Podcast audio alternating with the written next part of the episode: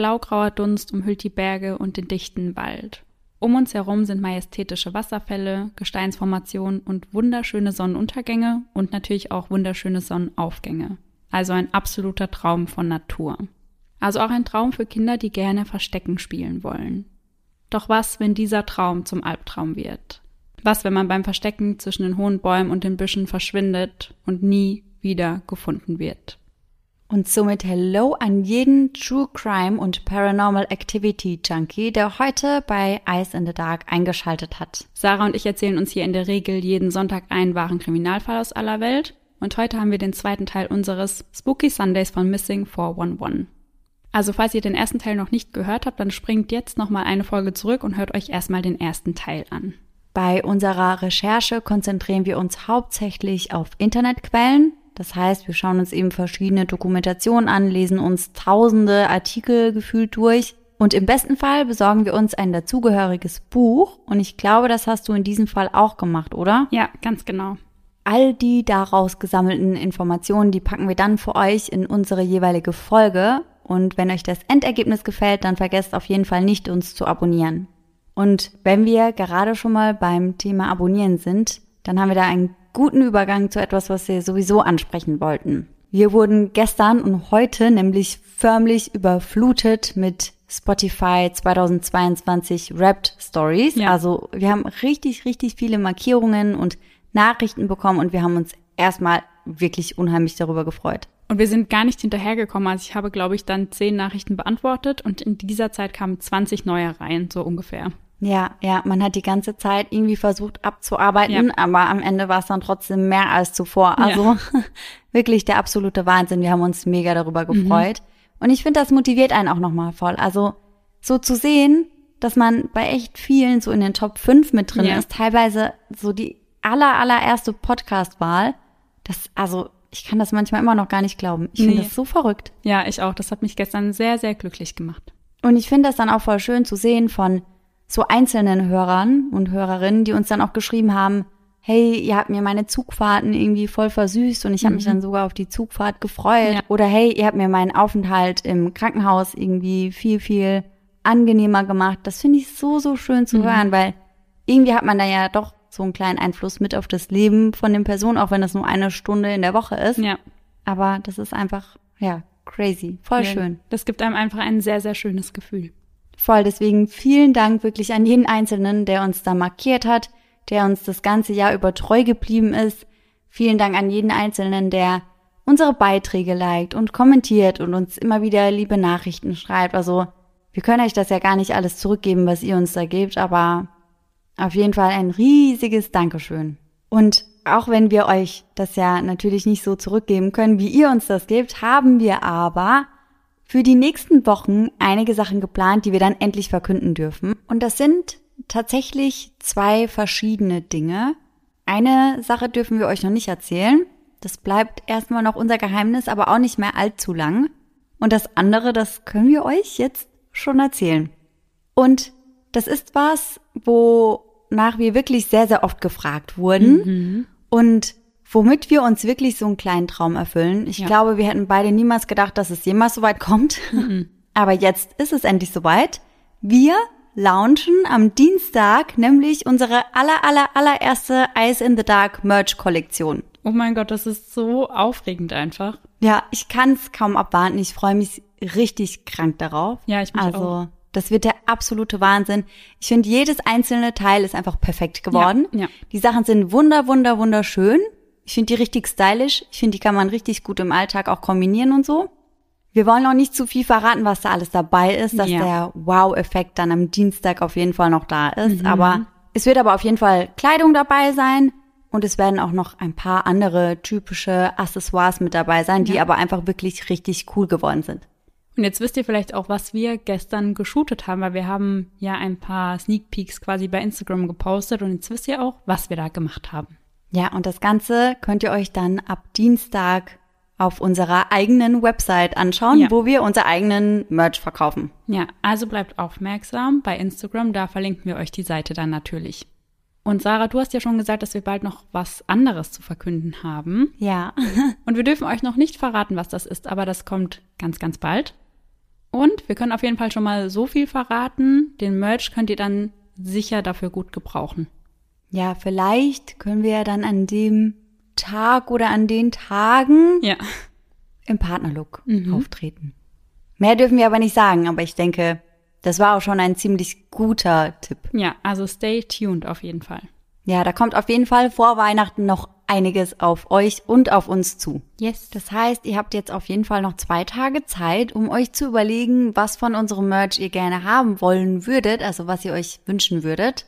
Wir verraten euch auf jeden Fall, wie gesagt, noch nicht, was es für Pieces gibt, aber ihr könnt uns ja schon mal erzählen, am besten auf Instagram unter iceinthedark.podcast, welches Teil ihr euch auf jeden Fall wünschen und auch holen würdet. Ja.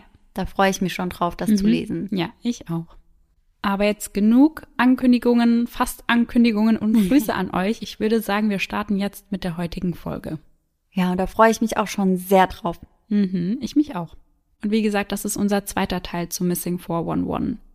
Letzte Woche haben wir allgemein darüber gesprochen, was Missing 411 überhaupt ist. Und ich habe euch den ersten Fall erzählt, den von Cullen Finnerty. Und wie versprochen habe ich euch heute sogar zwei Fälle mitgebracht. Aber der eine ist etwas kürzer, also keine Angst, das wird hier keine drei Stunden Folge heute. Ich glaube tatsächlich, dass sich da einige Leute drüber freuen würden, wenn Ja. wir hier jetzt einfach mal drei Stunden raus, raus. Aber gut. Sarah, hast du denn früher genauso gerne Verstecken gespielt wie ich? Mhm. Und vorhin, als du das Thema Verstecken angesprochen hast, da musste ich auch direkt an eine Geschichte denken. Da habe ich nämlich mit meinem Onkel damals Verstecken gespielt, bei meiner Oma und bei meinem Opa im Haus. Und ich habe den halt alles und alles nicht gefunden. ich habe wirklich lange gesucht, also für mein Kindergefühl Ja. habe ich lange gesucht. Hm. Aber anscheinend nicht so lange, ich weiß es nicht. Der hat sich auch eigentlich super easy versteckt gehabt hinter so einer großen Truhe. Mhm. Und irgendwann dachte ich mir so, nö, ich habe die Schnauze voll. Und dann habe ich mich einfach in die Küche gesetzt und habe da angefangen zu malen. Und mein Onkel war da die ganze Zeit so in Embryostellung gelegen und hat alles gewartet und dachte, warum kommt die denn nicht an? Und irgendwann ist er wohl aufgestanden und war so, ah ja. Und dann saß ich da, hatte gefühlt schon mein drittes Bild gemalt oder so. Und er lag da die ganze Zeit. Also ja, ich habe eigentlich auch gerne Verstecken gespielt. Normalerweise habe ich auch so lange gesucht, bis ich die Person gefunden Ja. hatte. Dein Onkel dachte sich auch, danke für gar nichts, ey. Ja, wirklich so. Ich glaube, der hat auch danach nie mehr mit mir gespielt, um ehrlich zu sein. Also kein Verstecken mehr. Ja, kann ich verstehen.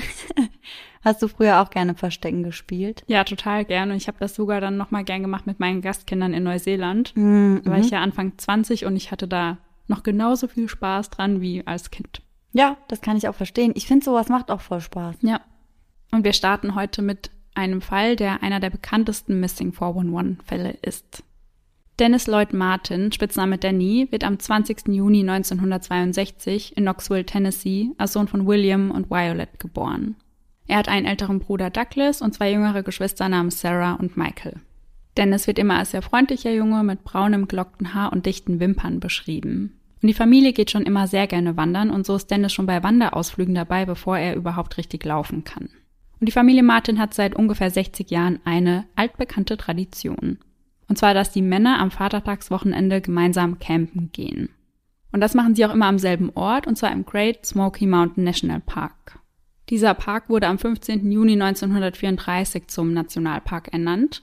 Der Park liegt in den Appalachen, also in einem der ältesten Gebirge der Welt. Und der Park befindet sich auf dem Gebiet zweier Bundesstaaten, und zwar North Carolina und Tennessee. Und der Wald, der den Park bedeckt, der zählt zu den ältesten der Erde und zum größten Urwaldgebiet im Osten der USA. Ihr könnt euch also vorstellen, dass sich das sehr viele Leute anschauen wollen und so ist der Park mit 9 Millionen Besuchern jährlich der meistbesuchte Nationalpark der USA. Boah. Und neben der wunderschönen Natur gibt es dort natürlich auch viele Tiere. Unter anderem 1500 Schwarzbären, Wildschweine, Schlangen und Wapiti-Hirsche. Und das sind Hirsche, die eben deutlich größer sind als die, die wir hier in Europa haben. Na, danke schön. Größer als diese Hirsche ist dann nur noch der Elch.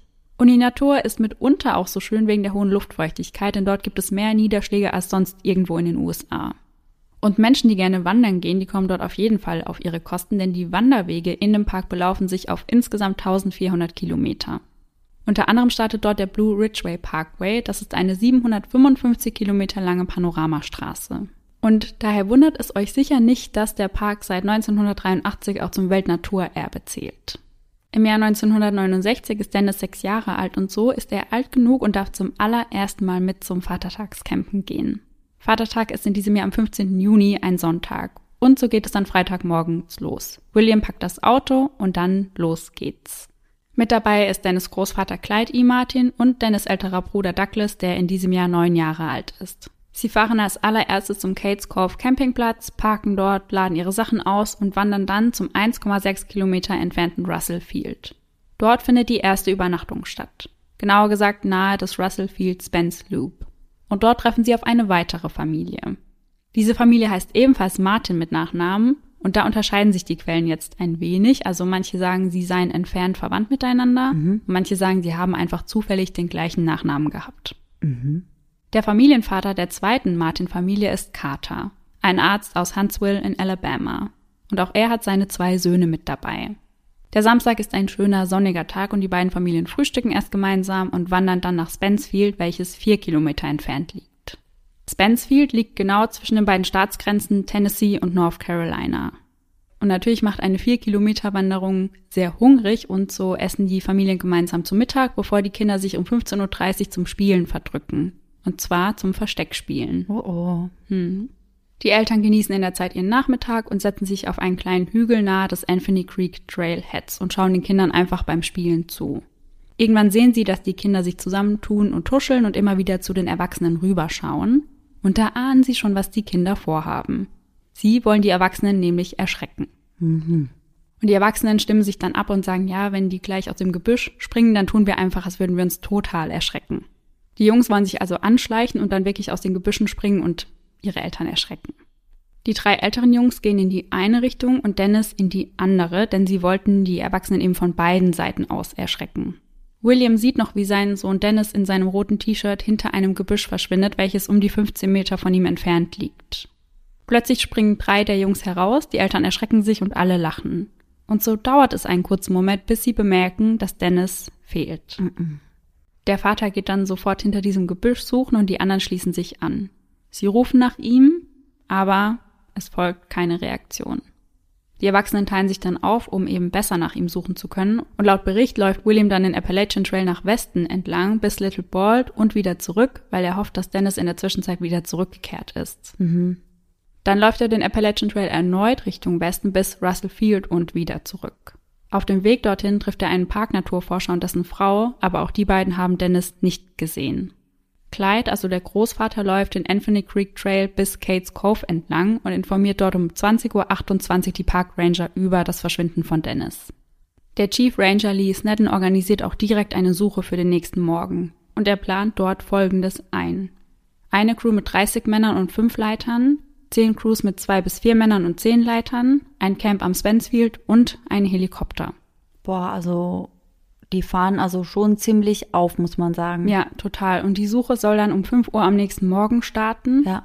Denn an dem Abend von Dennis Verschwinden kommt es zu sehr starken Regenfällen und einem starken Sturm. Mhm. Okay. Und jeder fragt sich dann nur, wo ist Dennis und wo hält er sich jetzt bei diesem Wetter draußen mhm. in irgendeinem Nationalpark auf? Ja, furchtbar. Ja. Violet erfährt vom Verschwinden ihres Sohnes, als sie am Sonntagmorgen in der Kirche ist. Und sie wundert sich und fragt sich dann auch laut, ob Gott das getan hat, damit sie die Dinge mehr wertschätzen würde. Und sie ist sich dann auch sicher, dass wenn sie diese Lektion gelernt hat, dass Dennis wieder auftauchen würde. Und die Suche beginnt. Zu diesem Zeitpunkt befinden sich die Green Berets, also eine Spezialeinheit der US Army im Nantahala National Park, um dort Übungen durchzuführen. Und dieser Nationalpark befindet sich zwei Stunden von unserem Nationalpark entfernt. Diese Spezialeinheit hat Erfahrung im Kampf und in der Navigation im Dschungel von Vietnam und daher werden sie von ihrer Übung abgezogen, um bei der Suche von Dennis hinzugezogen zu werden. Violet selbst wird mit dem Helikopter nach Spence Field geflogen, um sich an der Suche nach ihrem Sohn beteiligen zu können. Und von Anfang an gibt es keine klare Organisation, was die Suche angeht. Das Ganze wird durch den Regen zusätzlich erschwert, weil die Straßen zum Teil für die Fahrzeuge viel zu schlammig sind. Und die Helikopter, die das Areal überfliegen sollen, die haben oft wenig bis gar keine Sicht aufgrund des Nebels. Und oft ist die Sicht wirklich so schlecht, dass sie wieder landen müssen. Dennoch überfliegen sie das Gebiet insgesamt über 200 Stunden. Und William fliegt einmal selbst mit und ruft aus dem Helikopter mit einem Megafon nach seinem Sohn. Immer mehr Freiwillige beteiligen sich an der Suche, die teilweise Sägen mit dabei haben, weil sie anders nicht durch diesen dichten Wald kommen. Jeder hält nach dem Sechsjährigen Ausschau, der gekleidet ist in ein rotes T-Shirt, welches er in seine grüne Wanderhose gesteckt hat, und mit Oxfordschuhen und weißen Socken. Am Spencefield hat man eine 24-Stunden-Beobachtung eingerichtet für den Fall, dass Dennis den Weg wieder dorthin zurückfindet. Ab dem dritten Tag werden auch Spürhunde eingesetzt, die aber keine Fährte aufnehmen können. Man vermutet, dass die Hunde aufgrund der zu vielen Freiwilligen keine Spur aufnehmen können, also dass sie einfach überfordert sind, weil dort so viele Leute sind und sie sich so nicht auf Dennis Spur konzentrieren können. Durch den Regen in der Nacht zuvor können außerdem bereits viele Hinweise weggeschwemmt worden sein.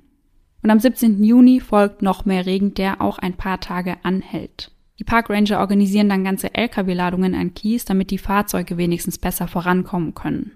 Am 20. Juni, also an Dennis siebtem Geburtstag, sind bereits 800 Menschen an der Suche nach ihm beteiligt. Darunter Mitglieder der Air National Guard, des National Park Service und unter den Freiwilligen sind Leute vom Militär, Feuerwehrleute, Polizisten der Autobahnpolizei, Förster, Jäger, Studenten, 51 Ranger-Schüler, 30 Pfadfinder, Freiwillige von 57 Rettungstrupps und das aus vier Staaten, aus Tennessee, North Carolina, Kentucky und Georgia. Der 24-jährige Dwight McCarter, Park Ranger, ist Experte im Spurenlesen und das schon von klein auf. Also er hat sich von klein auf mit dem Thema Spurenlesen beschäftigt. Und er kann daher auch sehr gut die Spuren von Menschen und Tieren auseinanderhalten. Er muss jetzt aber dabei zusehen, wie diese ganzen Spuren durch den Regen, die Reifen und die Menschen nach und nach zerstört werden. Denn ab dem 21. sind es 1400 Menschen, die bei der Suche nach Dennis helfen.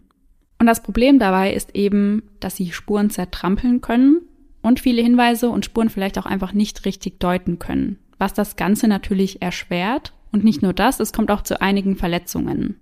Ein Mann zum Beispiel fällt von einer Brücke und bricht sich dabei den Arm, ein anderer schießt sich aus Versehen selbst ins Bein. Und dann kommt es zu einer Pressemitteilung, dass eben keine Helfer mehr gebraucht werden.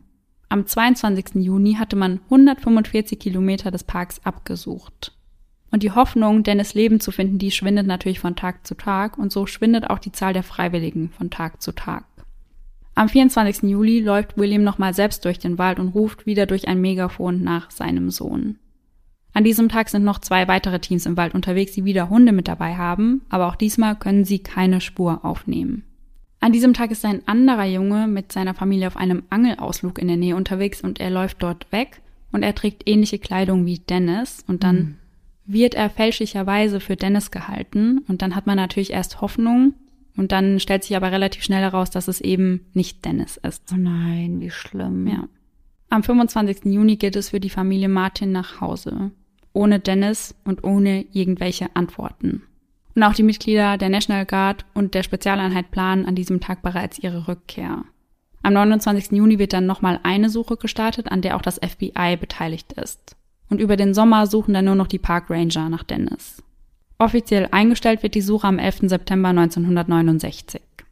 Bis dahin hatte man 13.240 Stunden mit der Suche nach dem Sechsjährigen verbracht und insgesamt 150 Quadratkilometer durchsucht. Wie viele Tage nach seinem Verschwinden war das dann, dass die Suche eingestellt wurde? Also es sind ungefähr drei Monate danach. Ja, also die Wahrscheinlichkeit, dass er da noch lebend gefunden wird, die ist ja sowieso sehr, sehr, sehr, sehr gering. Ja. Also ich meine, wenn der noch in einem Waldstück ist, dann ist er nicht mehr im Leben. Ja. Und dann würde man ihn da auch nicht mehr finden. Dann könnte es ja maximal sein, dass er irgendwo anders untergekommen ist, mhm. dass er irgendwohin mitgenommen wurde. Ja. Oder sonst irgendwas. Aber das Waldstück da weiter zu durchsuchen, das ergibt ja wirklich keinen Sinn mehr. Aber für die Familie ist das wahrscheinlich trotzdem ein Schlag ins Gesicht. Ja, total. Insgesamt hatte das Ganze 70.000 Dollar gekostet, was heute mehr als 500.000 Dollar wären. Mhm. Und somit ist es die umfangreichste Suche in der Geschichte des Parks und das bis heute. Die Familie Martin hatte aber auch selbst etwas getan, also sie hatten eine Belohnung von 5000 Dollar ausgesetzt für Hinweise, die zur sicheren Rückkehr ihres Sohnes beitragen würden. Und danach kam es wirklich zu einer Flut von Anrufen. Mhm und die meisten davon waren Hellseher. Darunter auch Jean Dixon und sie ist nicht irgendjemand, sondern eine der bekanntesten Wahrsagerinnen des 20. Jahrhunderts. Bekannt wurde sie durch ihre Vorhersage des Mordanschlags an John F. Kennedy. Ach nee, mhm. krass. Sie traf aber auch einige Vorhersagen, die nicht eingetroffen sind. Unter anderem sagte sie, dass es in den 80er Jahren zu einem Holocaust in Italien kommen würde Mhm. und dass die Welt 2020 untergehen wird. Okay. In Dennis Fall hatte sie eine Vision des Jungen hinter einem Wasserfall, und zwar auf der North Carolina Seite von Spence Field. Und in dieser Vision atmet Dennis noch, also sie sagt, er könne noch lebend gefunden werden. Und sie sagt jetzt auch nicht, das ist irgendein Wasserfall, sondern sie kann genaue Angaben zu dem Ort geben. Das wird dann auch sehr ernst genommen, also man geht dem Ganzen nach, aber Dennis findet man dort nicht. Und auch gar keine Hinweise auf ihn. Also man findet generell bisher ja noch gar nichts von ihm, richtig? Nee, mm, mm. Es gibt aber auch einige vielversprechendere Hinweise als diesen. Zwei Wanderer aus Townsend aus Tennessee haben an der Eagle Creek Area am 17. Juni Abdrücke entdeckt. Und zwar Schuhabdrücke, die aussahen, als würden sie von einem kleinen Jungen stammen. Und zwar Schuhabdrücke mit der Schuhmarke Oxford. Und ihr erinnert euch vielleicht, Dennis hat genau diese Schuhmarke getragen. Daneben gab es einige Barfußabdrücke, also als hätte diese Person nur noch einen Schuh angehabt. Mhm. Diese Abdrücke finden sich 1,6 Kilometer entfernt von Spencefield, wo Dennis zuletzt lebend gesehen wurde. Was ja auf jeden Fall auch realistisch wäre von Ja. der Entfernung. Mhm. Die Wanderer folgen den Spuren dann auch, bis sie nahe eines Baches verschwinden. Und sie geben das an die Parkranger weiter, aber die glauben, dass die Abdrücke von Tennisschuhen stammen und nicht von Oxford-Schuhen. Und William, also Dennis Vater, sagt, die Abdrücke seien für seinen Sohn auch zu groß. Mhm. Die Abdrücke könnten sich dadurch erklären, dass die Pfadfinder, die an der Suche beteiligt sind, als Teil ihrer Uniform ebenfalls Oxford-Schuhe tragen. Aber warum sollte einer der Sucher denn nur noch einen Schuh tragen? Ja, das ist ein Punkt. Und es wird auch gesagt, dann wären dort doch viel mehr Abdrücke gewesen. Und es war wirklich nur diese eine Spur, also Ja. von einer Person. Mhm, genau. Ja, auch merkwürdig. Mhm. Weil ich glaube auch nicht, dass da ein Pfadfinder alleine suchen würde an einer Stelle. Und sich dafür dann einen Schuh auszieht. Mhm. Also, Ja. hm. Aber da man dann vermutet, dass die Abdrücke von den Pfadfindern stammen, geht man dem nicht weiter nach.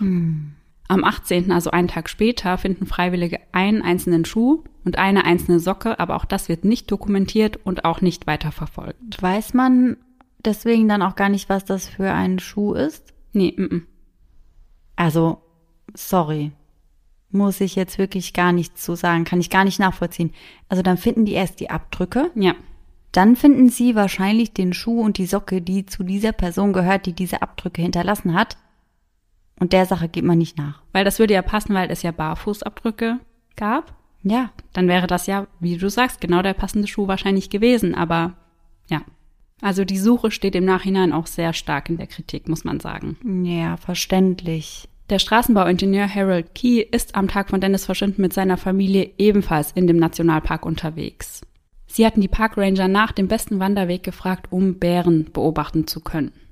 Sie parken auf einem Parkplatz nahe des Rowans Creek und ihnen fällt dort direkt ein weißes Auto auf, ein altes Modell eines Chevrolets. Harold und seine Familie machen sich dann auf den Wanderweg und wollen eben nach Wildtieren Ausschau halten, genauer gesagt nach Schwarzbären. Und plötzlich hören sie einen Schrei, den sie später als gewaltigen, grässlichen Schrei definieren. Harolds Sohn entdeckt zwischen Bäumen dann etwas, was er für einen Bär hält. Und als Harold hinschaut, hält er das aber nicht für einen Bär, sondern für einen zerzausten, kräftig aussehenden Mann. Und dieser Mann scheint sich hinter dem Dickicht verstecken zu wollen. Und Harold vermutet, dass es sich dabei um einen Schwarzbrenner, also um einen Moonshiner handelt. Und Moonshine ist in den USA ein Begriff für illegal hergestellte Spirituosen und die wurden meist entweder auf einem Bauernhof oder im Wald durchgeführt bzw. gebrannt. Und so hat man sich die Alkoholsteuer eingespart und das selbstgebrannte eben günstig verkauft. Und der Begriff kommt daher, weil das eben oft in einer Nacht- und Nebelaktion hergestellt wurde, weil es eben illegal war. Der Mann schien aber aus der Richtung des Schreis zu kommen und Harold sah etwas Rotes über seiner Schulter hängen. Mhm. Sie folgten dem Pfad des Mannes anschließend und fanden dabei ein Stück Papier, und auf diesem Stück Papier war eine Karte gezeichnet worden. Als sie wieder zurück zum Parkplatz kamen, war das weiße Auto dann auch weg. Und das alles geschah zwischen Nachmittag und dem frühen Abend. Die Familie kehrt erst am nächsten Tag zurück nach Hause und erst dann hören sie von Dennis verschwinden. Sie warten aber zwei weitere Tage, bis sie die Polizei über ihre Sichtung informieren. Weiß man, warum sie da zwei weitere Tage warten? Also genau weiß man das nicht. Ich habe mir dann überlegt, ob sie sich vielleicht gefragt haben, ob das wirklich zusammenhängen kann und sie ja dann nicht wussten, ob sie das wirklich melden müssen. Ja, okay, weiß man natürlich nicht, wie man in so einer Situation reagiert, aber bei einer Kindesentführung, was es ja demnach potenziell sein könnte, Ja. zählt halt wirklich jede Minute, jede Stunde, jeder Tag. Ja, Und sich da dann einfach erst zwei bis drei Tage später zu melden, ist halt schon schwierig. ja genau, weil dann ist es natürlich auch schwieriger, dieser Spur nachgehen zu können. Total. Haben Sie sich denn zumindest irgendwelche wichtigen Details gemerkt, wie das Kennzeichen oder sowas? Nein, das nicht. Und dazu kommt es auch nicht, dass sie das wirklich nennen müssen, weil das FBI schließt einen Zusammenhang komplett aus von Anfang an. Weil sie sagen, die beiden Orte liegen zehn Kilometer voneinander entfernt. Und sie können sich nicht vorstellen, dass Dennis in dieser Zeit, selbst wenn er entführt wurde, ja so weit getragen worden sein konnte. Ja, verstehe ich. Wie lange war er dann da schon verschwunden? Noch nicht allzu lange, weil das war ja zwischen Nachmittag und dem frühen Abend. Und Dennis verschwand um 16.30 Uhr. Okay, also das wäre dann schon alles ziemlich schnell gegangen. Gelaufen wäre wahrscheinlich wirklich schwierig. Vor allem, wenn das so ein dichter Wald ist. Ja, Andererseits, wenn der Mann als sehr, sehr kräftig beschrieben wird, würde er wahrscheinlich schon die Kraft haben, einen Sechsjährigen über eine gewisse Strecke hinweg zu tragen. ja, Und man könnte ja auch vermuten, dass er vielleicht mit dem Wagen dahin gefahren wäre. Weiß genau. man zwar nicht genau warum, wie, wo, was, aber das wäre ja prinzipiell eine Möglichkeit, weil er war ja anscheinend mit einem Auto unterwegs. Ja, und dem Ganzen wurde dann aber nicht weiter nachgegangen. Also das FBI hat dann gesagt, es gibt eben nicht genug Hinweise, um diesen Mann zu suchen. Am 3. Juli führt Dwight McCarter, also der Parkranger, eine kleine Gruppe durch die Wege bei Spence Field. Und als ihnen der Wind ins Gesicht weht, riechen sie plötzlich etwas, was stark nach Verwesung riecht. Man muss ja sagen, dass Dwight, seit er ein kleines Kind ist, sich viel im Wald aufhält und von früh auf gelernt hat, Spuren zu lesen. Und das heißt, er hat auch schon viele tote Tiere gesehen und auch gerochen. Und er hat gesagt, er war sich in dem Moment ganz sicher, das ist kein totes Tier, was er da riecht. Er meldet das dann bei den Behörden, aber als Antwort bekommt er nur, dass man das Gebiet bereits abgesucht habe und es sich dabei sicher nur um eine tote Krähe handeln würde. Und Dwight ist sich eben sicher, dass es sich dabei nicht um eine tote Krähe gehandelt hat. Jahre später, im Jahr 1985, meldet sich ein illegaler Ginseng-Sammler bei Dwight McCarter, die beiden waren gute Freunde, und er behauptet, er habe Jahre zuvor einen Schädel und andere Überreste eines kleinen Kindes gefunden. Und das bereits Anfang der 70er Jahre. Dwight nimmt das auch sehr ernst, also er nimmt sich dann 30 Leute zur Seite und sie suchen nach diesem Skelett, können es aber nie finden. Okay. Das ist natürlich auch heftig. Ja, und dieser angebliche Fund, der soll fünf Kilometer von Spencfield entfernt gewesen sein. Was ja auch passen würde. Ja. Und dieser Fund war in der gleichen Richtung wie der Schuhabdruck, der damals gesichtet wurde. Okay. Und wenn du sagst Anfang der 70er, dann war er da ja zu dem Zeitpunkt zwischen ein, zwei, drei, vier Jahren wahrscheinlich schon verschwunden. Ja, genau. Und ich habe im Zuge der Recherche auch gelesen, dass es eben auch so ist, dass Kinder leichter verwesen als Erwachsene. Und ich kann mir schon vorstellen, dass die Vegetation in dem Park da auch viel zu beigetragen hat. Wenn es Ja. da viel Niederschläge gibt und so weiter, geht das wahrscheinlich auch noch mal Ja, schneller. ja. Sehr hohe Luftfeuchtigkeit hast Ja. du vorhin ja auch gesagt. Das kann ich mir dann auch vorstellen. Also das würde ja dann prinzipiell auch passen. Ja. Und ich habe ja gerade gesagt, dass es sich dabei um einen illegalen Ginseng-Sammler gehandelt hat. Ja. Und Ginseng ist eine Strauchpflanze der Panax-Art. Davon gibt es acht bis 13 Arten. Und der Wurzelstock wird oft zur Droge verarbeitet. Und dabei wird die Pflanze natürlich getötet und deswegen ist das in Nationalparks auch illegal, diese Pflanze zu sammeln. Und aus diesem Grund hat sich der Tippgeber, sag ich mal, dann auch erst so spät gemeldet. Ja, ganz genau. Und da denke ich mir, da muss man doch aber in Verhältnis setzen, was man da vielleicht gefunden hat und was für eine Strafe einem bevorsteht, wenn man da eine Pflanze mitgenommen hat, sage ich mal. Also ich weiß natürlich nicht, wie hoch diese Strafe gewesen wäre, aber ja, ich finde es trotzdem auf jeden Fall fahrlässig, sich da nicht zu melden. Ich meine, er hätte sicher auch einen anonymen Tipp irgendwie abgeben können. Ja, das wollte ich eben auch sagen, weil ich meine, wenn er das halt genutzt hat oder geerntet hat, um dann Drogen herzustellen, dann hätte ihn vielleicht ja schon eine höhere Strafe erwartet. Aber ich bin mir sicher, man hätte diesen Tipp auch irgendwie anonym einreichen können. Ja. Und jetzt sind wir schon bei den Theorien rund um Dennis Verschwinden angekommen. Mhm. Die erste Theorie ist, dass er von Kannibalen entführt wurde. Okay. Treiben sich in diesem Gebiet anscheinend Kannibalen herum oder? Also das erzählt man sich, dass Ja. sie dort unentdeckt in diesem Nationalpark leben. Boah, da kriege ich richtige The Hills Have Eyes Vibes. Ganz genau, hatte ich auch, Furchtbar. ja. Mhm. Das sollen eben wilde Menschen sein, die sich mehr wie Tiere als Menschen verhalten. Und ein Mann behauptet sogar, das FBI habe seinem Onkel Geld dafür geboten, diese wilden Männer zu jagen und zu töten. Und diese Leute sagen dann auch, dass diese Spezialeinheit nur deswegen Teil der Suche war, um diese Menschen ja ausfindig machen zu können und sie beseitigen zu können, so hieß das in den Quellen, und dass sie eben gar nicht dafür da waren, um Dennis zu finden. Aber also an der Stelle finde ich hakt das so ein bisschen, weil selbst wenn die Spezialeinheit sich darauf konzentrieren würde, dann würden die das doch nicht zu einer Zeit machen, wo eh schon sau viele Helfer und Helferinnen im Wald wären, sondern dann würden sie das doch so machen, dass das niemand mitbekommt. Ja, eben, das wurde ja total öffentlich gemacht, dass Ja. die da Teil der Suche sind. Ja. Und dann hätten das doch auch Außenstehende mitbekommen. Und wie willst du da einem Zivilisten irgendwie erklären, oh ja, das sind dann halt ein paar Kannibalen, die hier leben und wir sind dafür da, um die, während ihr den kleinen Jungen sucht, die zu töten. Ja. Also das passt ja nicht zusammen. Wenn, hätte man sowas ja eher in einer gesonderten Mission gemacht, würde ich jetzt mal behaupten. Ja, das würde ich nämlich auch sagen. Dwight sagt aber, es gibt durchaus in vielen Nationalparks Menschen, die dort eben weit ab von der Zivilisation leben. Und die würden oft Bärenhaut tragen, was die Sichtung von Harold erklären könnte, weil der Sohn dachte ja, es sei ein Bär und er dachte, es sei ein Mann. Aber vielleicht war es ja auch ein Mann, der eben Bärenhaut trug. Das würde natürlich gut passen. Ja. Aber das würde dann ja nicht erklären, warum er, obwohl man weiß ja nicht, ob er mit dem Auto wirklich weggefahren ist. Das könnte ja auch ein Auto sein, das gar nichts mit dem Mann, der vielleicht das Bärenfell trug, zu tun hatte, Ja. Sondern von jemand ganz anderem, Mhm. weil sonst würde das ja nicht so gut passen. Aber wäre ja prinzipiell eine Möglichkeit. Ja, ja. Dann gibt es die Theorie, dass eben Dennis von einer oder mehreren Personen entführt wurde. Und da glauben seine Eltern auch sehr stark dran. ja, ja.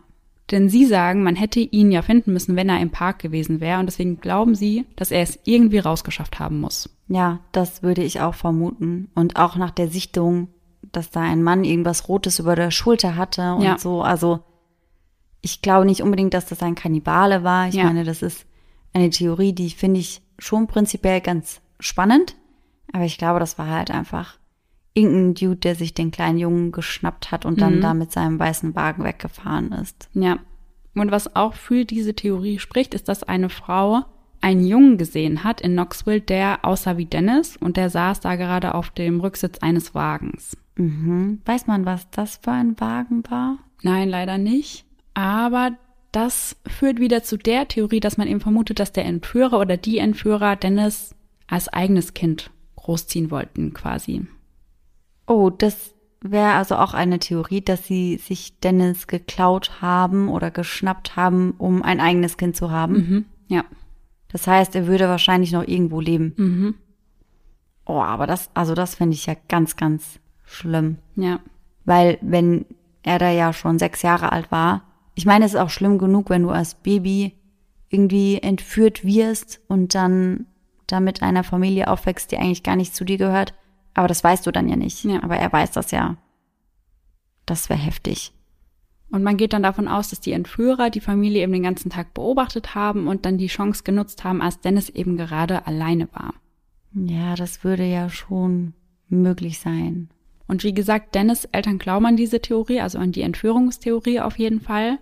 Aber das FBI schließt diese Theorie aus, weil sie sagen, dafür gibt es überhaupt keine Spuren.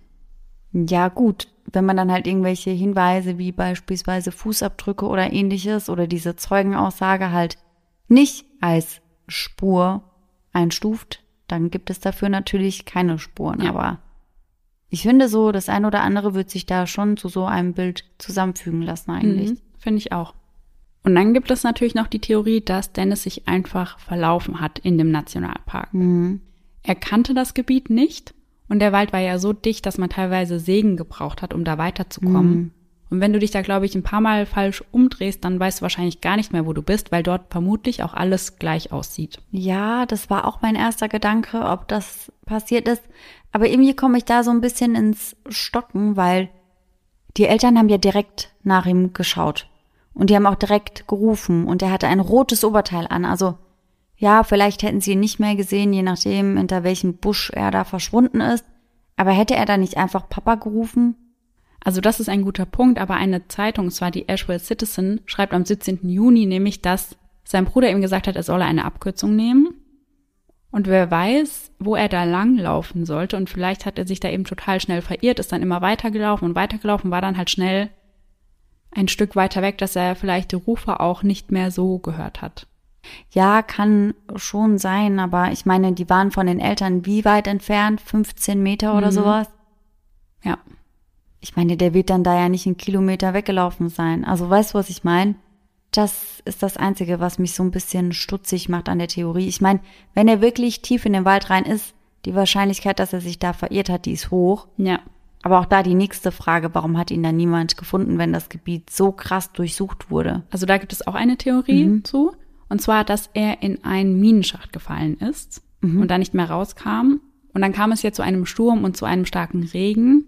Und das könnte einen solchen Eingang zu einem Minenschacht komplett überspült haben. Und dann hätte er in diesem Minenschacht sterben können.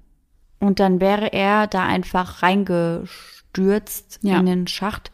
Ja, das würde vielleicht auch erklären, warum seine Schreie oder irgendwas dann auch gar nicht mehr gehört wurden. Ja. Weil wenn er da reingestürzt ist und das direkt hinter ihm oder über ihm zugeschüttet ist, dann kann ich mir halt schon vorstellen, dann hatte er vielleicht auch gar nicht mehr die Möglichkeit, richtig zu schreien. Ja dann wäre er halt wirklich wie vom Erdboden verschluckt. Mhm, also furchtbar. Ganz genau, ja. Was dieses Verlaufen angeht, da gibt es so viele Untertheorien, nenne mhm. ich es mal.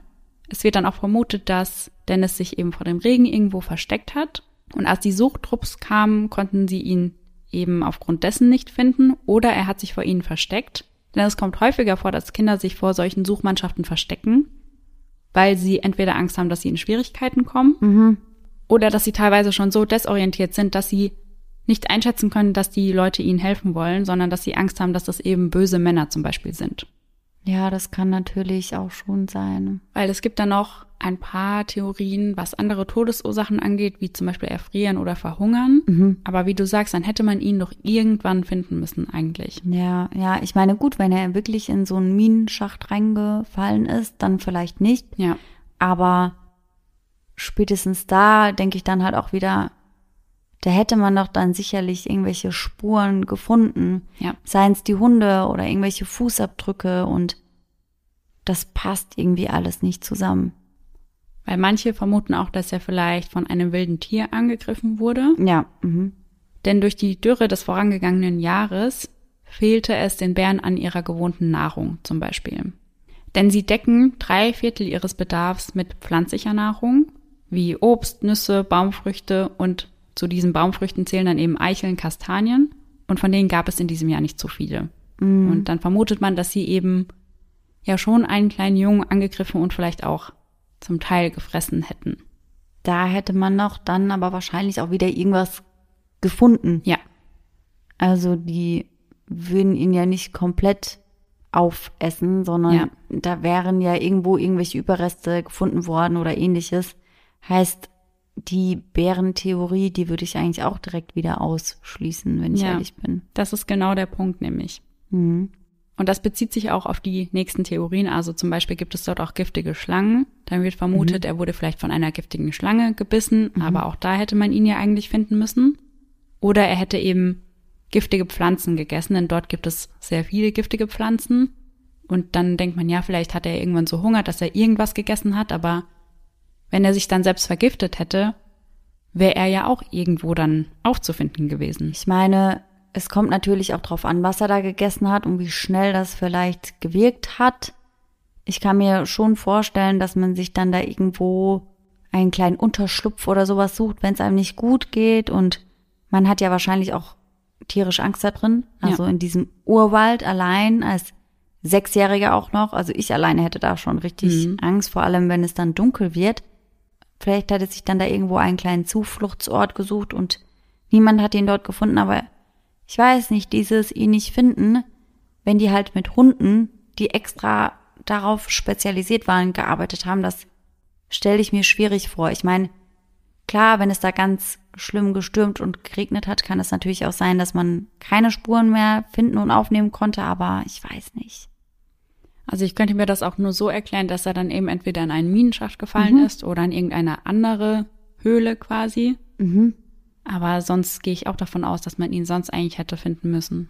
Ja, ja, gehe ich auch. Oder er wurde halt wirklich aus dem Wald entführt. Das kann ich mir halt auch noch vorstellen. Ja. Und da kommen wir nämlich auch zur nächsten Theorie, denn auch dieser Ginseng-Jäger oder Sammler wurde zwischendurch verdächtigt. Mhm. Denn er hätte ein Motiv und auch die Möglichkeiten gehabt, denn er kannte den Wald sehr, sehr gut, weil diese Sträucher sind total selten, also da musst du dich schon sehr gut auskennen, um die finden zu können. Und natürlich hatte er auch Werkzeug mit bei sich, um diese Pflanzen eben aus der Erde rausholen zu können. Und da er den Wald auch so gut kannte, geht man auch davon aus, dass er sicher einige Verstecke gekannt haben musste, wo man ja einen Jungen oder eine Leiche hätte verstecken können. Mhm. Und das Motiv ist, dass der Junge ihn eben dabei beobachtet hat, wie er diese mhm. Ginsengpflanze gesammelt hat. Denn man muss sagen, in den 1970er Jahren wurde eine Ginsengwurzel für 64.000 Dollar verkauft. Eine Wurzel? Ja. Mhm. Mhm. Das wären heute über 200.000 Dollar. Boah. Und diese teure Ginsengwurzel, die hatte man auch im Great Smoky Mountain National Park gefunden. Das könnte natürlich auch schon sein, dass der kleine Junge dann auf einmal hinter ihm stand und vielleicht gefragt hat, was machst du da oder was weiß ich was. Und er dachte, Mist, jetzt, ja. ich muss den irgendwie loswerden. Und das würde ja auch erklären, warum er sich erst zu spät gemeldet ja. hat, weil er sicher dachte, nach über 15 Jahren könnte man sicher an diesem Skelett keine Spuren mehr finden.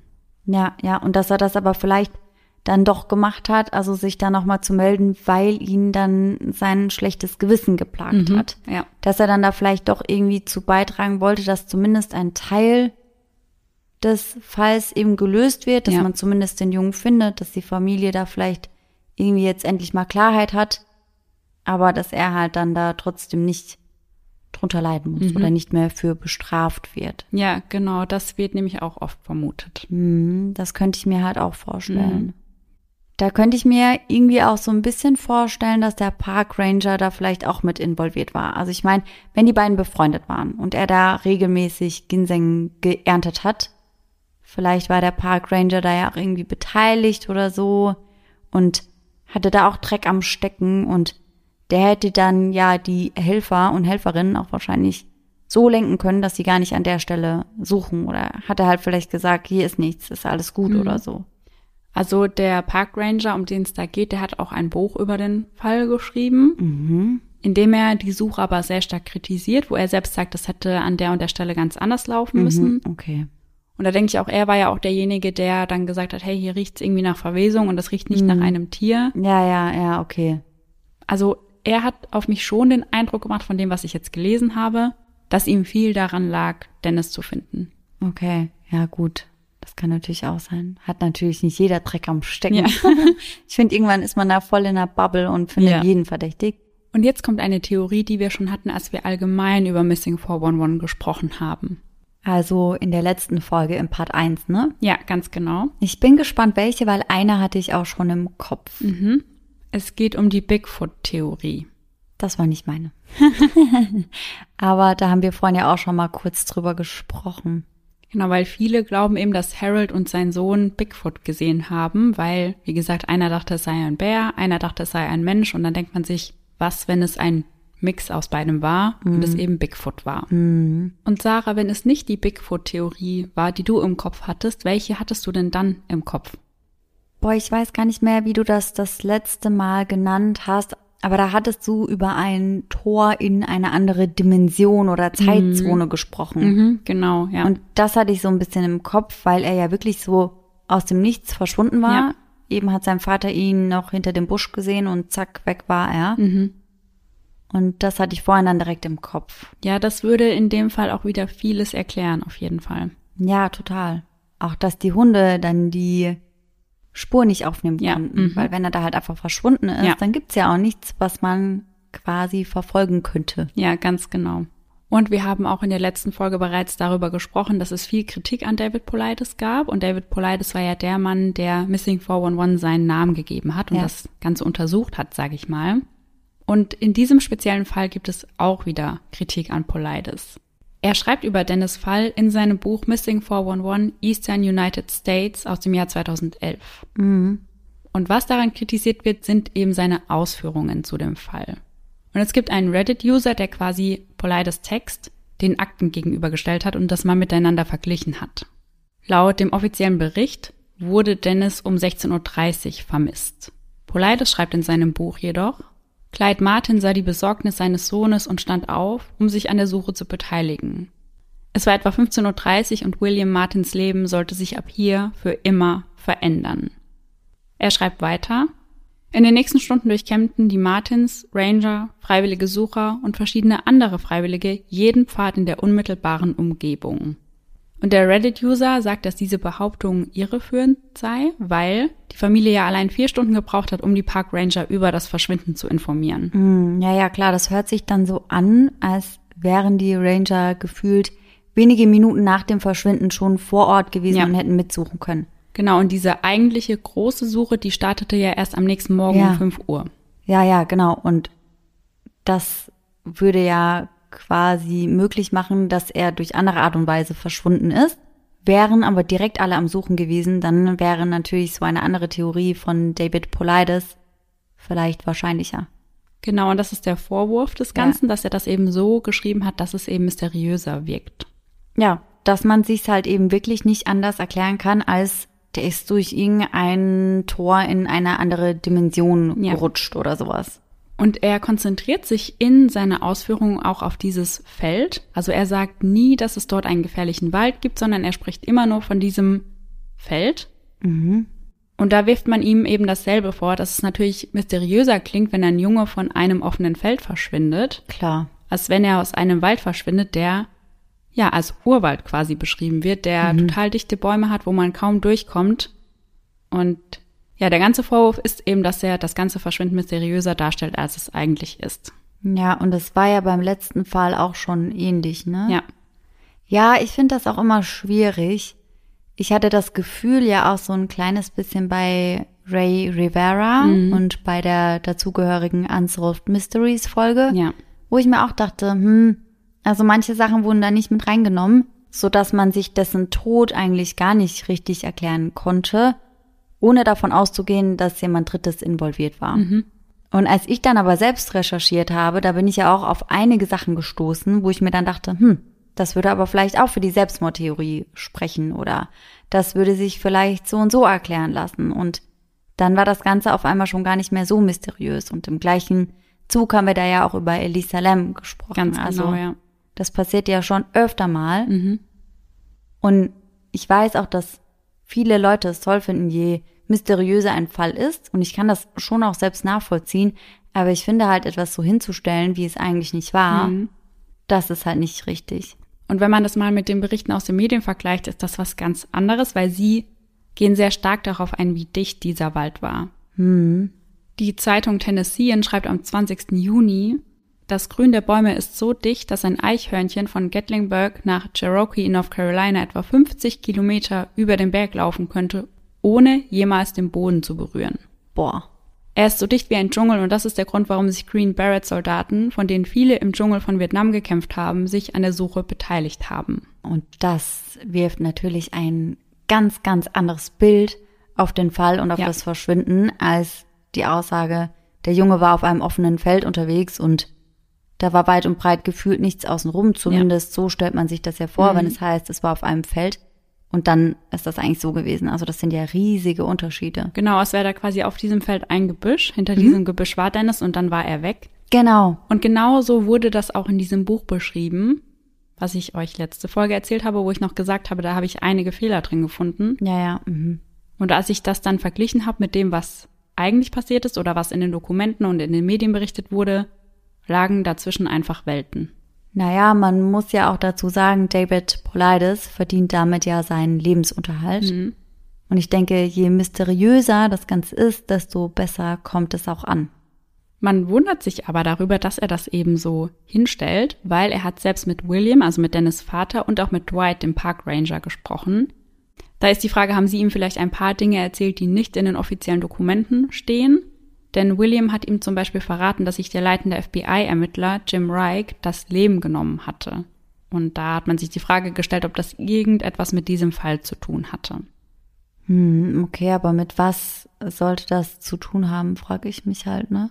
Ja, außer dass sie vielleicht irgendwas wussten, was vertuscht werden musste. Mhm. Also, dass sie hm. vielleicht doch wussten, was mit Dennis passiert ist, weil ja, dass irgendetwas mit der US Army oder mit der Regierung zu tun hatte, da gibt es auch ganz viele Theorien ja, in die okay, Richtung. Das könnte ich mir auch noch vorstellen, dann vielleicht, aber ich weiß nicht. Also ich meine, alleine die Tatsache, dass er gesagt hat, das ist auf einem Feld passiert, und er wusste ganz genau, da sind wir uns ja wahrscheinlich alle einig, dass er schon wusste, dass da so ein dichter Wald außenrum ist. Ja.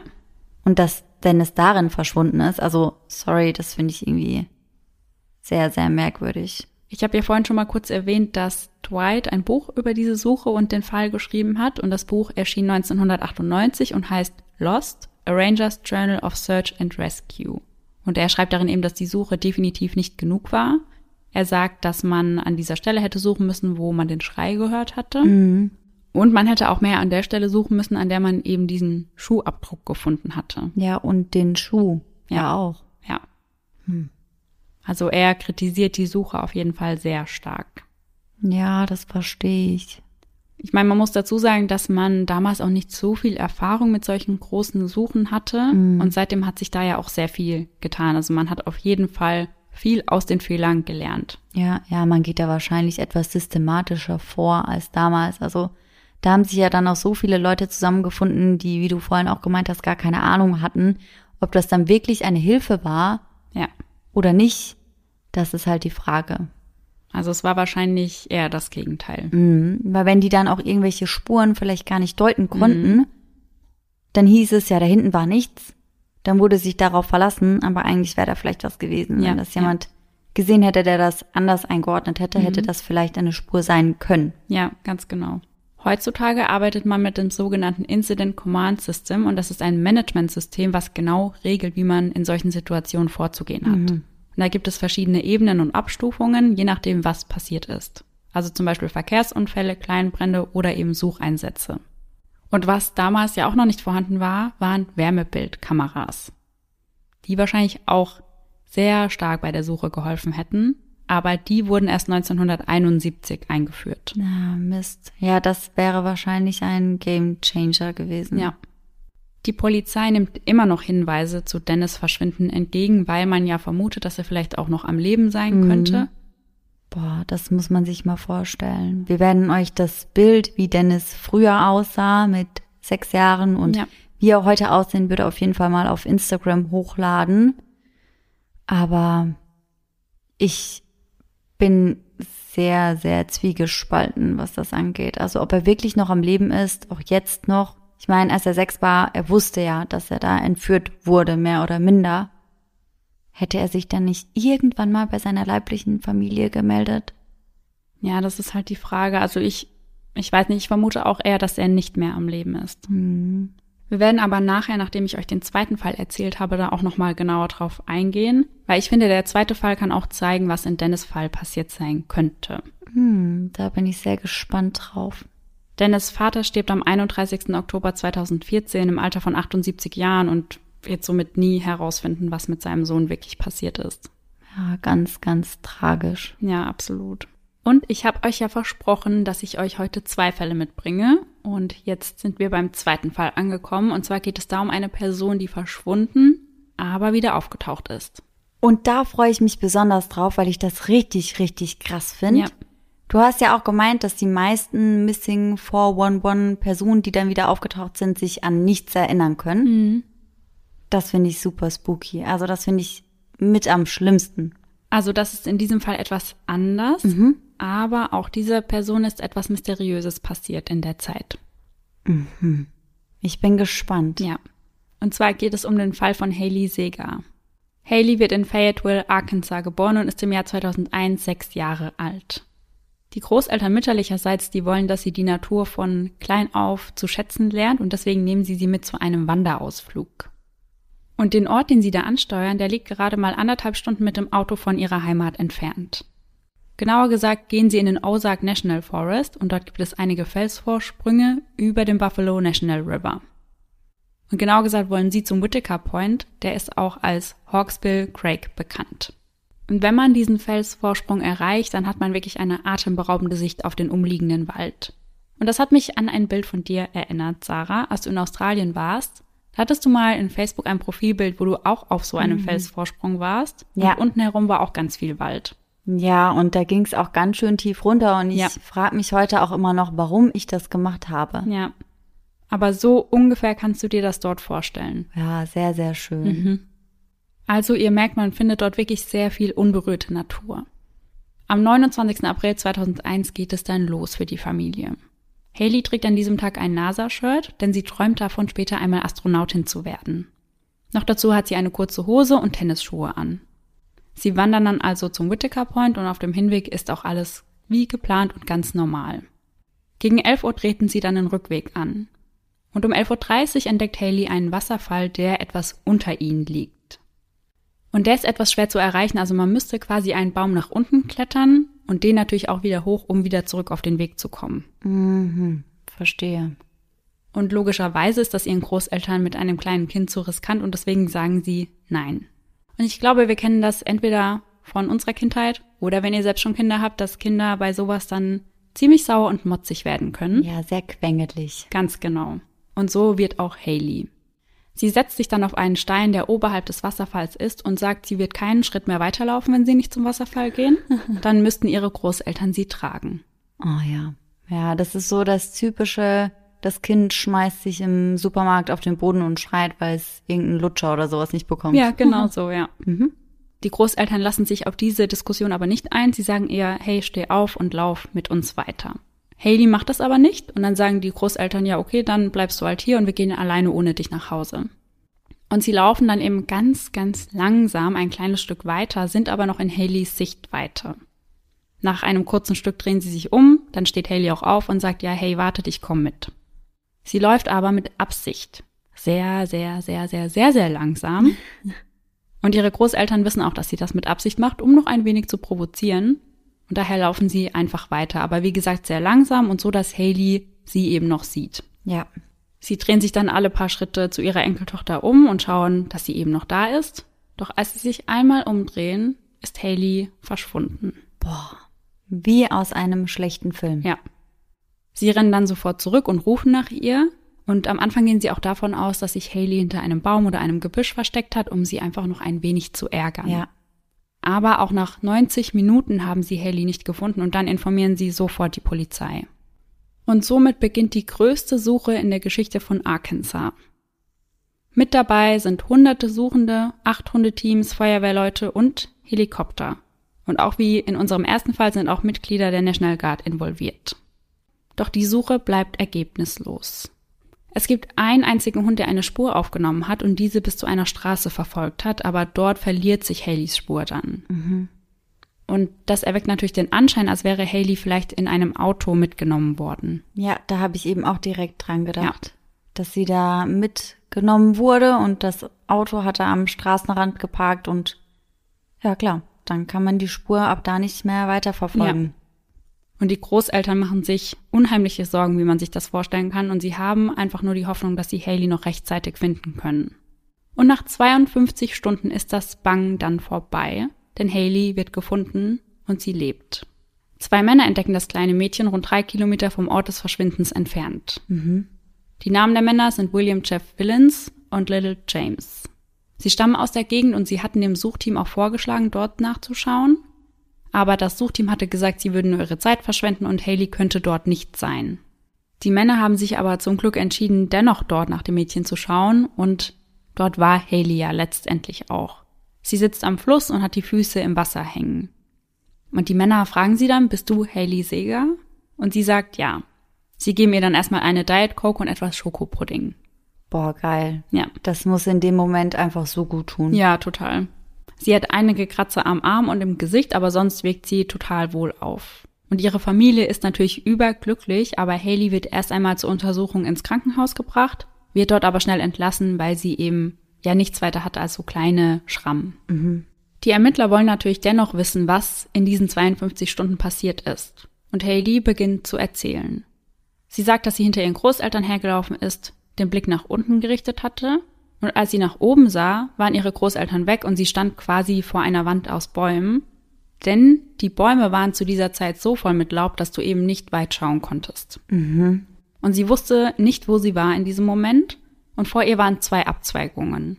Und sie hat dann kurz überlegt, welche nehme ich, und sie hat sich für die entschieden, die um eine Kurve ging, und sie dachte, so käme sie zurück zum Hauptpfad und so auch zurück zu ihren Großeltern. Wie ihr euch denken könnt, war das nicht der Fall und Haley ist dann immer weiter und weiter und weiter gelaufen. Sie kam dann zum Buffalo River und ich finde das total beeindruckend, weil sie hat sich als sechsjähriges Mädchen da einen Plan zurechtgelegt. Weil ihr Plan war es, den River entlang zu laufen. Sie wusste, irgendwann kommt eine Brücke, mhm. dann eine Straße mhm. und dort ist eine Tankstelle. Und ihr Plan war es eben, diese Tankstelle zu erreichen, weil sie wusste, von dort aus kann sie Hilfe holen. Es wird dann aber relativ schnell dunkel und natürlich braucht sie dann einen Schlafplatz. Und sie schläft auf einem der Felsvorsprünge. Und das hat auch einen Grund, denn sie sieht die Helikopter über sich kreisen und denkt, wenn ich auf einem Felsvorsprung bin, dann sehen die mich bestimmt besser. Ja, klar, als wenn sie unter irgendwelchen Bäumen oder unter irgendwelchem Gestrüpp liegt. Ja. Und sie weiß in dem Moment nicht, ob diese Helikopter nach ihr suchen oder nicht, aber sie denkt, es ist auf jeden Fall gut, wenn die mich sehen. Am nächsten Morgen läuft sie dann zurück zum Buffalo River und läuft diesen wieder entlang, und zwar bis sie eine Höhle findet, in der sie die zweite Nacht verbringt. Und als sie aufwacht, da versucht sie alles, um auf sich aufmerksam zu machen. Also sie ruft ihren eigenen Namen, die Namen ihrer Eltern und die Telefonnummern ihrer Eltern. Also alles, was helfen kann, sie zu finden. Zu dieser Zeit beginnt sie auch Dinge zu sehen. Sie sieht unter anderem einige Flamingos und man muss ja dazu sagen, sie hat zu diesem Zeitpunkt schon sehr lange nichts mehr getrunken und nichts mehr gegessen. Hm, das könnte also gut sein, dass sie dann schon am Halluzinieren ist, mhm, richtig? Ja. Hm. Sie setzt sich dann dort an den Fluss und plötzlich entdeckt sie zwei Männer, ihre Helden, wie sie später sagt. Die Ermittler werden aber an einem Punkt in Haleys Story etwas stutzig. Und zwar an dem Punkt, an dem Haley gesagt hat, dass sie auf dem Felsvorsprung übernachtet hat. Denn wie gesagt, sind ja die Helikopter darüber geflogen und die hätten Haley eigentlich auf jeden Fall sehen müssen. Mhm. Denn sie waren unter anderem mit Wärmebildkameras ausgestattet, die gab es ja da zum Glück. Also, sie hätten sie wirklich sehen müssen. Ja, stimmt. Haley erwidert darauf, ja, ich bin mir sicher, Alicia hat mir gesagt, ich solle dort bleiben. Okay, jetzt fängt's an, creepy zu werden. Ja. Und die Ermittler sind genauso verwirrt wie du gerade. Mhm. Und Haley sagt dann, Alicia sei ihre imaginäre Freundin, die sie auf diesem Felsvorsprung getroffen habe. Ja, okay. Und die Ermittler gehen aber schnell davon aus, dass Haley Alicia erfunden hat, um einfach mit diesem traumatischen Erlebnis besser umgehen zu können. Das kann ich mir schon vorstellen. Wurde dann da irgendwann mal ermittelt, ob da mal eine Alicia verschwunden ist? Ja. Da ist kommen da? wir noch zu. Oh Gott. Oh Gott. Ich will es gar nicht wissen. Die Ermittler wollen nun aber nicht weiter auf Alicia eingehen, sondern wollen herausfinden, wie Haley von A nach B gekommen ist. Also fragen sie nach, wie sie denn von diesem Felsvorsprung wieder runtergekommen ist. Denn man muss sagen, damals gab es nur einen Weg hinunter und den konnte man nicht immer so leicht finden. Mhm. Haley antwortet darauf, dass Alicia ihr den Weg gezeigt habe und sie sicher nach unten gebracht habe. Also sie hat sich quasi vor sie gestellt, um sicherzugehen, dass Haley nicht runterfällt. Die Ermittler wollen dann wissen, wie diese Alicia aussieht. Und Haley beschreibt es ihnen. Schwarze Haare, braune Augen, etwas kleiner als sie, vier Jahre alt und sie erzählt gerne Witze und singt gerne. Und dann beginnt Haley Lieder zu singen und Witze zu erzählen, die sie von Alicia kennt. Mm -mm. Und nachdem das veröffentlicht wurde, also das wurde in irgendeiner Zeitung gedruckt, dass Haley diese imaginäre Freundin hatte, finden einige Leser heraus, dass ein anderes Mädchen 23 Jahre zuvor an genau der gleichen Stelle verschwunden ist.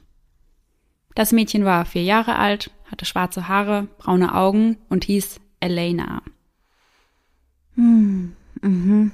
Und dieses Mädchen ist eben dort verstorben. Boah, schlimm. Haley selbst hat ein YouTube-Video über ihre Story veröffentlicht, also in dem sie das Ganze selbst erzählt. Und sie sagt, ihr ist es wichtig, nicht zu definieren, was Alicia war, Sie ist einfach nur froh, dass sie da war und ihr geholfen hat. Ja, verständlich. Denn dazu gibt es natürlich einige Theorien im Internet, dass sie ein Geist war, ein Schutzengel Mhm. oder auch ein Alien. Ja, also als Alien würde ich sie wahrscheinlich eher weniger definieren, aber als eine Art Schutzengel Ja. oder Geist, das finde ich schon sehr, sehr treffend. Ja, finde ich auch. Und Haley sagt in diesem Video auch, dass sie weder davor noch danach wieder imaginäre Freunde hatte. Und in ihrem YouTube-Video sagt sie am Anfang, dass die Geschichte schon so oft erzählt worden ist, dass sie eigentlich das Gefühl hatte, dass sie es nicht nochmal erzählen muss. Aber sie hat sich eben dafür entschieden, weil es ja ihre Story ist und sie das Ganze mal aus ihrer Sicht wiedergeben wollte. Ja, und ich finde das auch am interessantesten, Ja. weil ich finde halt, wenn man das aus erster Hand hört, ist das was ganz anderes, Ja. weil wir kennen das ja nur zu gut. Da wird dann öfter mal irgendwo etwas dazu gedichtet oder vielleicht doch verdreht und so weiß man halt ganz genau, was passiert ist. Ja, genau. In dem Video sagt sie außerdem, dass sie Wandern noch genauso sehr liebt wie damals, auch genau diesen Wanderweg. Also sie war nach der ganzen Sache noch um die 50 Mal wieder dort. Und danach hat sie aber nie mehr jemanden oder irgendetwas dort getroffen. Ja. Und eine ganz schöne Sache ist, dass der Wasserfall, zu dem sie damals unbedingt hin wollte, der wurde dann nach ihr benannt und der heißt jetzt Haley Falls. Oh, schön. Ja, finde ich auch. Und wir hatten es doch vorhin, ich glaube, das war im ersten Fall darüber, wie Angst ein kleines Kind allein im Wald haben muss. Ja. Und in dem Video sagt sie auch, dass sie oft danach gefragt wurde, ob sie Angst hatte.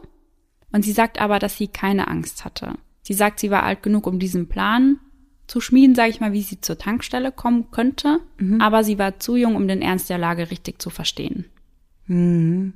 Krass. Was die Natur angeht, hat Haley das Erlebnis nicht negativ beeinflusst. Also sie geht weiterhin sehr gerne wandern und auch campen. Sie hat allerdings die Kommentarfunktion des Videos deaktiviert, weil sie scheinbar einige sehr blöde und unangebrachte Kommentare bekommen hat. Wie kann man denn dazu irgendetwas Blödes sagen? Ja. Weißt du, in welche Richtung diese Kommentare gingen? Also ich habe nur gelesen, dass sie in der Beschreibung zu dem Video eben ja den Text geschrieben hat, dass sich einige Leute wohl nicht benehmen können und dass sie die Funktion deswegen deaktiviert hat, dass sie sie vielleicht irgendwann wieder aktivieren wird, aber dass sie das nicht versprechen kann. Im gleichen Zug schreibt sie aber, dass man ihr sehr gerne bei Instagram schreiben kann, wenn man etwas Nettes zu sagen hat. Und das hast du getan, richtig? Ja, das habe ich getan Und? und ich habe eine Antwort bekommen. Hast du? Ja. Wir müssen dazu sagen, ich glaube, gestern hattest du noch keine Antwort. Genau, Und hast ja. gehofft, dass das noch kommt. Ja. Cool. Ich bin gespannt, was hat sie gesagt? Also ich habe ja geschrieben, dass wir ein Podcast sind aus Deutschland und dass wir gerne über ihren Fall sprechen wollen und habe sie erstmal nach einem Okay gefragt und habe sie gefragt, ob sie denn noch irgendwas hat, was sie nicht in ihrem Video sagt, was ihr wichtig ist, was eben miterzählt wird. Ja. Sie schreibt erst einmal, dass sie schon viele Male in Deutschland war und sie sagt, It's one of my favorite places in the world. Oh, Also einer ihrer liebsten Plätze auf der ganzen Welt. schön. Dann hat sie sich bedankt dafür, dass wir über ihre Story sprechen wollen und dass sie das sehr wertzuschätzen weiß. Und ich hatte ihr eben gesagt, dass ich ihr eigenes YouTube-Video als Hauptquelle genutzt habe. Dafür hat sie sich auch bedankt und sie hat aber auch gesagt, dass sie dort eigentlich alles Wichtige erzählt hat, dass wenn wir noch offene Fragen haben, dass wir ihr aber jederzeit schreiben können. Ja, cool. Das heißt, wenn ihr noch irgendwelche Fragen habt, dann könnt ihr die uns gerne an unsere Instagram-Seite schicken. Ja, Und dann können wir quasi Vermittler spielen und ihr nochmal schreiben, beziehungsweise du. Und dann können wir euch die Fragen vielleicht ja auch noch beantworten. ja, ganz genau. Cool. Sie hat auf YouTube auch noch weitere Videos. Ein Video unter anderem, wo sie genau diesen Wanderweg abgeht, auf dem sie verschwunden ist. Hm, spannend. Und sie zeigt in diesem Video auch die Haley Falls, also den Wasserfall, zu dem sie damals unbedingt gehen wollte. Ihr findet sie unter Haley Seger auf YouTube, das schreibt sich H-A-L-E-Y-Z-E-G-A. Falls ihr euch das mal selbst anschauen möchtet. Und sie hat auch noch einen Tipp für euch, wenn ihr mal wandern geht. Und zwar sagt sie, dass bei ihr ja das Problem war, dass sie sehr dezente Farben anhatte, also schwarz-weiß. Also man hat sie nicht so gut sehen können. Und deswegen sagt sie, wenn ihr wandern geht, just in case, zieht ganz knallige Farben an. Ja, obwohl wir ja aus deinem letzten Fall wissen, dass ein rotes Oberteil auch nicht unbedingt etwas bringen muss. Ja, Aber natürlich ist das auf jeden Fall schon mal deutlich besser als schwarz, weiß oder im allerschlimmsten Fall irgendwie grün oder ja, sowas. ja, ganz genau.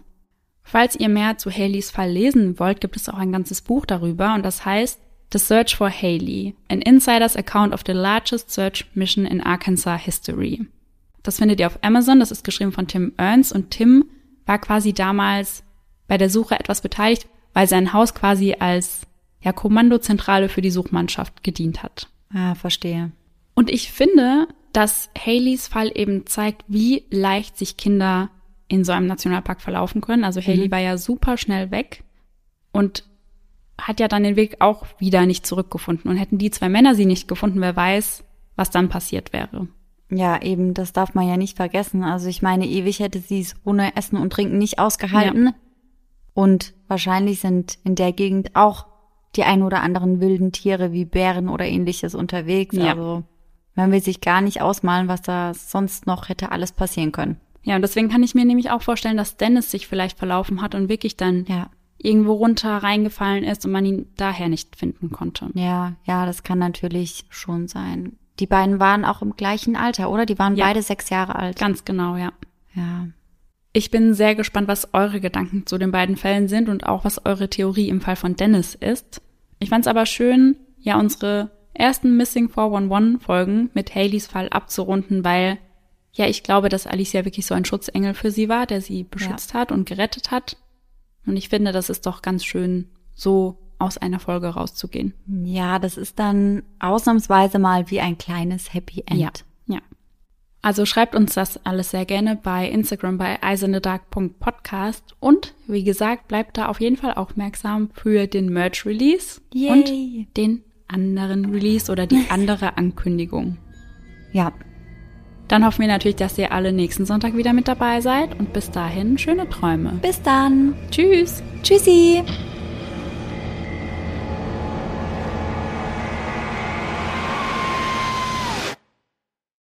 For the show. Ist gedrückt.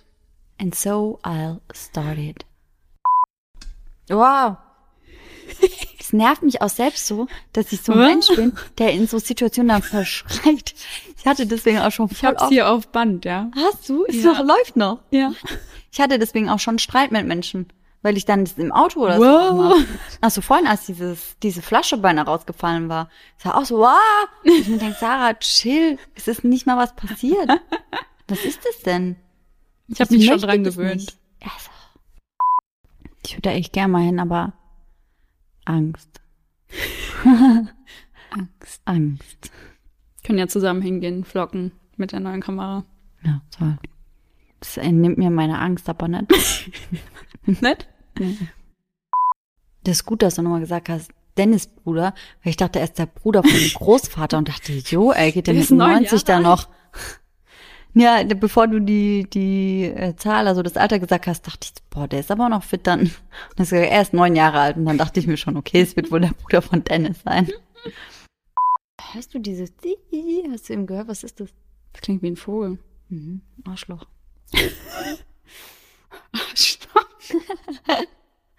War, war, musst du hier so rumsingen?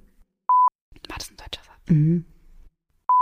Und als der Wind sich dreht, resen sie, resen sie plötzlich, Riechen? riechen sie, wollte ich sagen. Resen Sie. Das sollen eben wilde Menschen sein, die sich mehr wie Tiere als Menschen verhandeln, verhand, verhalten. Sehr, sehr merkwürdig. Genauso wie das Flugzeug, das direkt auf uns zufliegt, ey. Oh Gott. Mannheimer Flughafen, be like. Boyband. Ganz ehrlich, meine Mutter hätte mir da gesagt, es gibt auch Türklinken. ja. Ja. Ich ruf meine Mama an, die soll denen mal sagen, wie es hier läuft. Soll ich hier mal einen Tag in den Flur setzen und sagen, Freunde, es gibt auch Türklinken. Ich schwöre, das würde ich machen.